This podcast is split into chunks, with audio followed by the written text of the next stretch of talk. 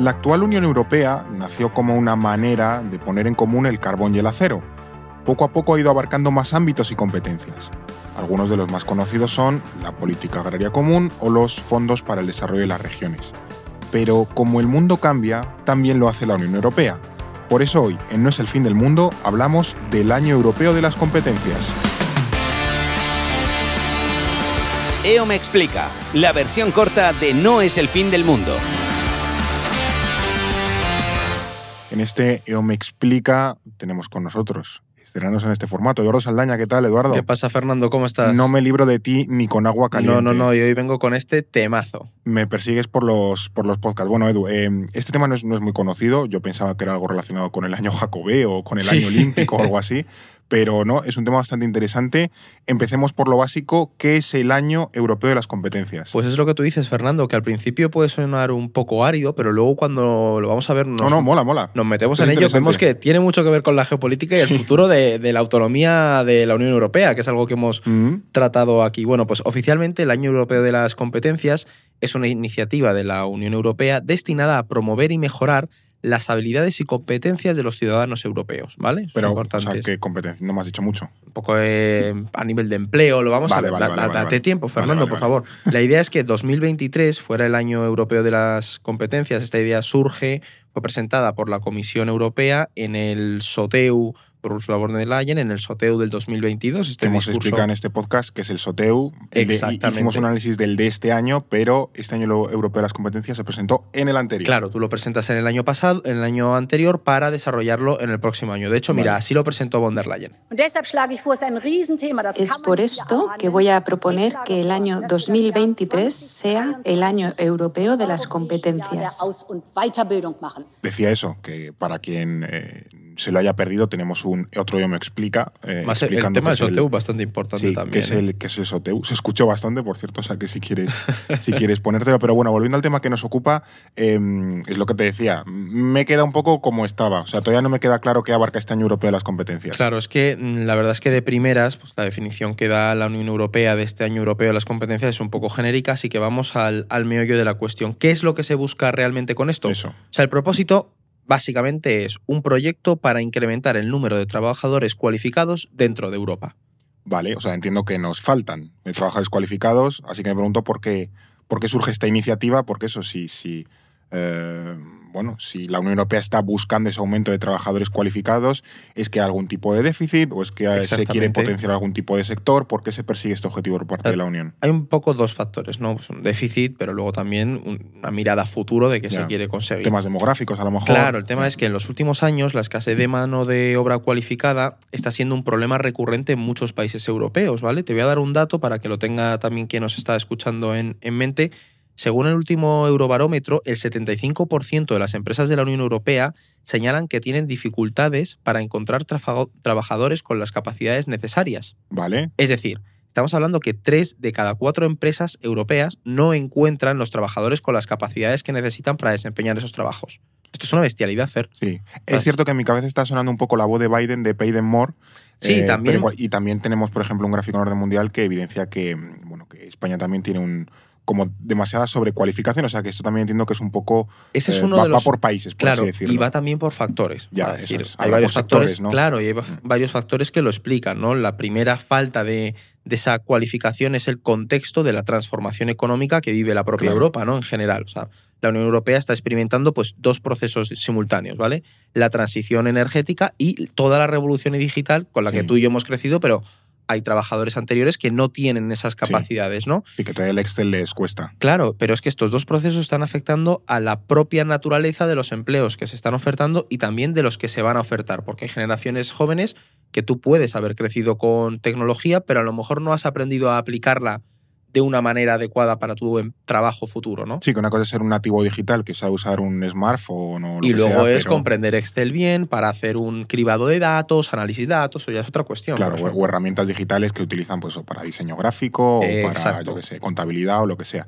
Eh, lo que te iba a preguntar también es en qué sectores se está eh, demandando ahora mismo esa cualificación que tanto se supone que falta. Pues mira, los principales son trabajadores en el desarrollo de software y Vale, bueno. comerciales. comerciales. Sí, debe ser un poco por el tema del manejo de datos y, y a nivel tecnológico, pero sin duda entre los 10 empleos más ofertados en Europa destacan sobre todo las ingenierías, ¿Vale? que se entroncan mucho con toda esa nueva reindustrialización. Sí, empleos verdes, tal. lo que hemos comentado este alguna podcast, vez, sí, el tema del hidrógeno y demás, ya lo hemos mencionado, ¿no? Es decir, son los trabajadores además donde más cualificación se suele exigir, pero además de esos procesos hay otro motivo importante por el que no se encuentran trabajadores cualificados y fue la pandemia de COVID. Claro. Es decir, la pandemia de coronavirus redujo mucho las migraciones internas dentro de la propia Unión Europea, es decir, muchos trabajadores, sobre todo de Europa del Este, volvieron a sus países de origen Mm. y eso generó un vacío de trabajadores cualificados en, los, en países como, por ejemplo, Alemania, ¿no? o Francia, o incluso los países escandinavos. Y recuerdo que muchos se volvían a Polonia, Rumanía, Bulgaria y tal. Claro, o sea,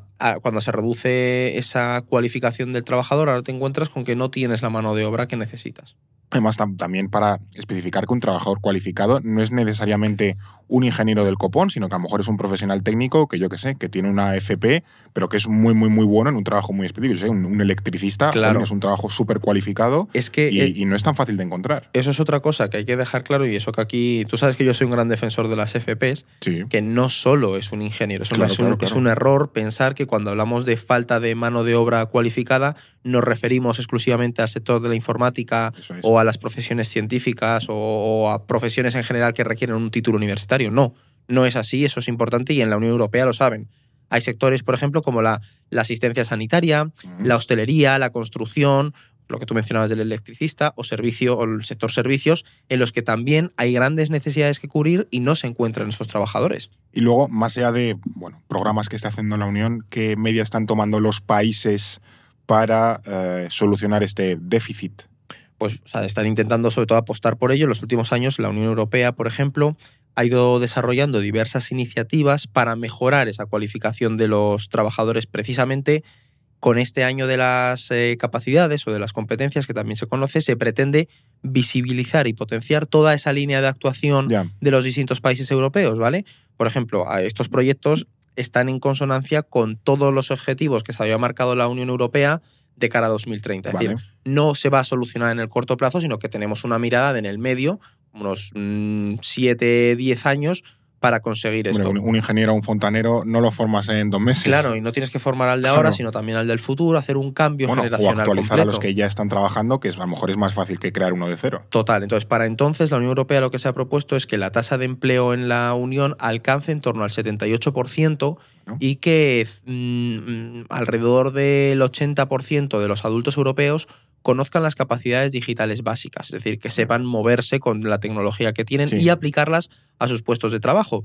Y eso al final pasa por mejorar mucho la formación Mm. y la cualificación de, de esos trabajadores. Una de las iniciativas más importantes que me preguntabas tú Sí, tú antes es eh, la Agenda Europea de las Capacidades, ¿vale? Esta fue lanzada en julio de, los, de 2020 y se presentaba con 12 medidas. Y entre estas medidas, por ejemplo, para impulsar todo este empleo, están el Pacto por las Capacidades, que ofrece financiación y servicios a las empresas, a pymes, pues como nosotros, que somos una pyme, Fernando, pues te ofrecen ayuda para formar a tus trabajadores, a las instituciones también para formar a esos, a esos trabajadores que tienen y actualmente ya cuenta con 1.500 miembros y O sea que España es, un programa pequeñito. es un programa pequeño, pero por ejemplo en España es el segundo país, Ya. o sea, con que más se aporta a esta... Sí, bueno, que a lo mejor somos un poco el test y si funciona bien, pues se amplía a otros Sí, sí, países. exactamente. O, sea, yo creo que hay muchos, también es verdad que la zona sur de, de la Unión Europea sabemos que tiene Sí. una cualificación menor, entonces Italia y España, por ejemplo, son los países que más rápidamente. Se han sumado. Luego otra iniciativa es impulsar el número de graduados en ciencia e ingeniería, porque al final es lo que te va a ayudar a impulsar toda esa, Mm. esa industria. Y otra, por ejemplo, es potenciar la plataforma Europass. Tú cuando buscabas Es trabajo verdad, el currículum este no hacías famoso. este con Europass. Yo recuerdo Sí. que mi padre me decía, Aldo, que en Europass, que es mejor.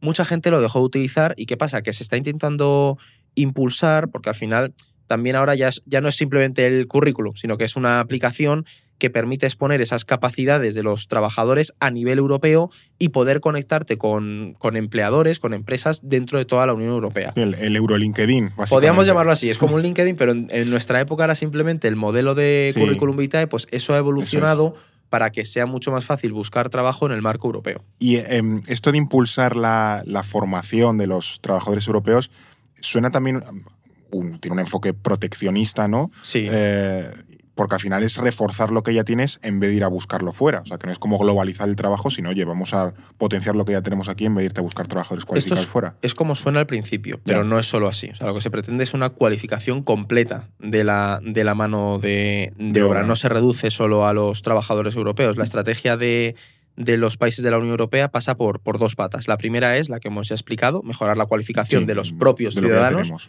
Y la segunda pasa por fomentar la llegada de trabajadores no europeos con una cualificación alta. Vale. Porque con los trabajadores nacionales no basta para satisfacer la demanda que tienen muchas de las empresas y también con las migraciones intraeuropeas, pues hace falta traer Mm. eh, mano de obra de, de fuera. Piensa además, Fer, que la Unión Europea está cada vez más envejecida. El problema Sí. demográfico ya lo hemos tocado alguna vez en comparación con el resto de bloques del mundo. ¿Qué pasa? Que con unas tasas de natalidad tan bajas, la tendencia se va a ir acelerando en la próxima época. Cada vez más gente mayor, menos eh, jóvenes Sí, para. migración, gente cubrir. joven también hace falta para reemplazar y hacer ese, ese Exactamente. equilibrio y es, demográfico. es ahí lo que propone la Unión Europea, entre otras cosas, pues atraer a personas de terceros países que tienen unas capacidades que se necesitan en las empresas europeas Mm.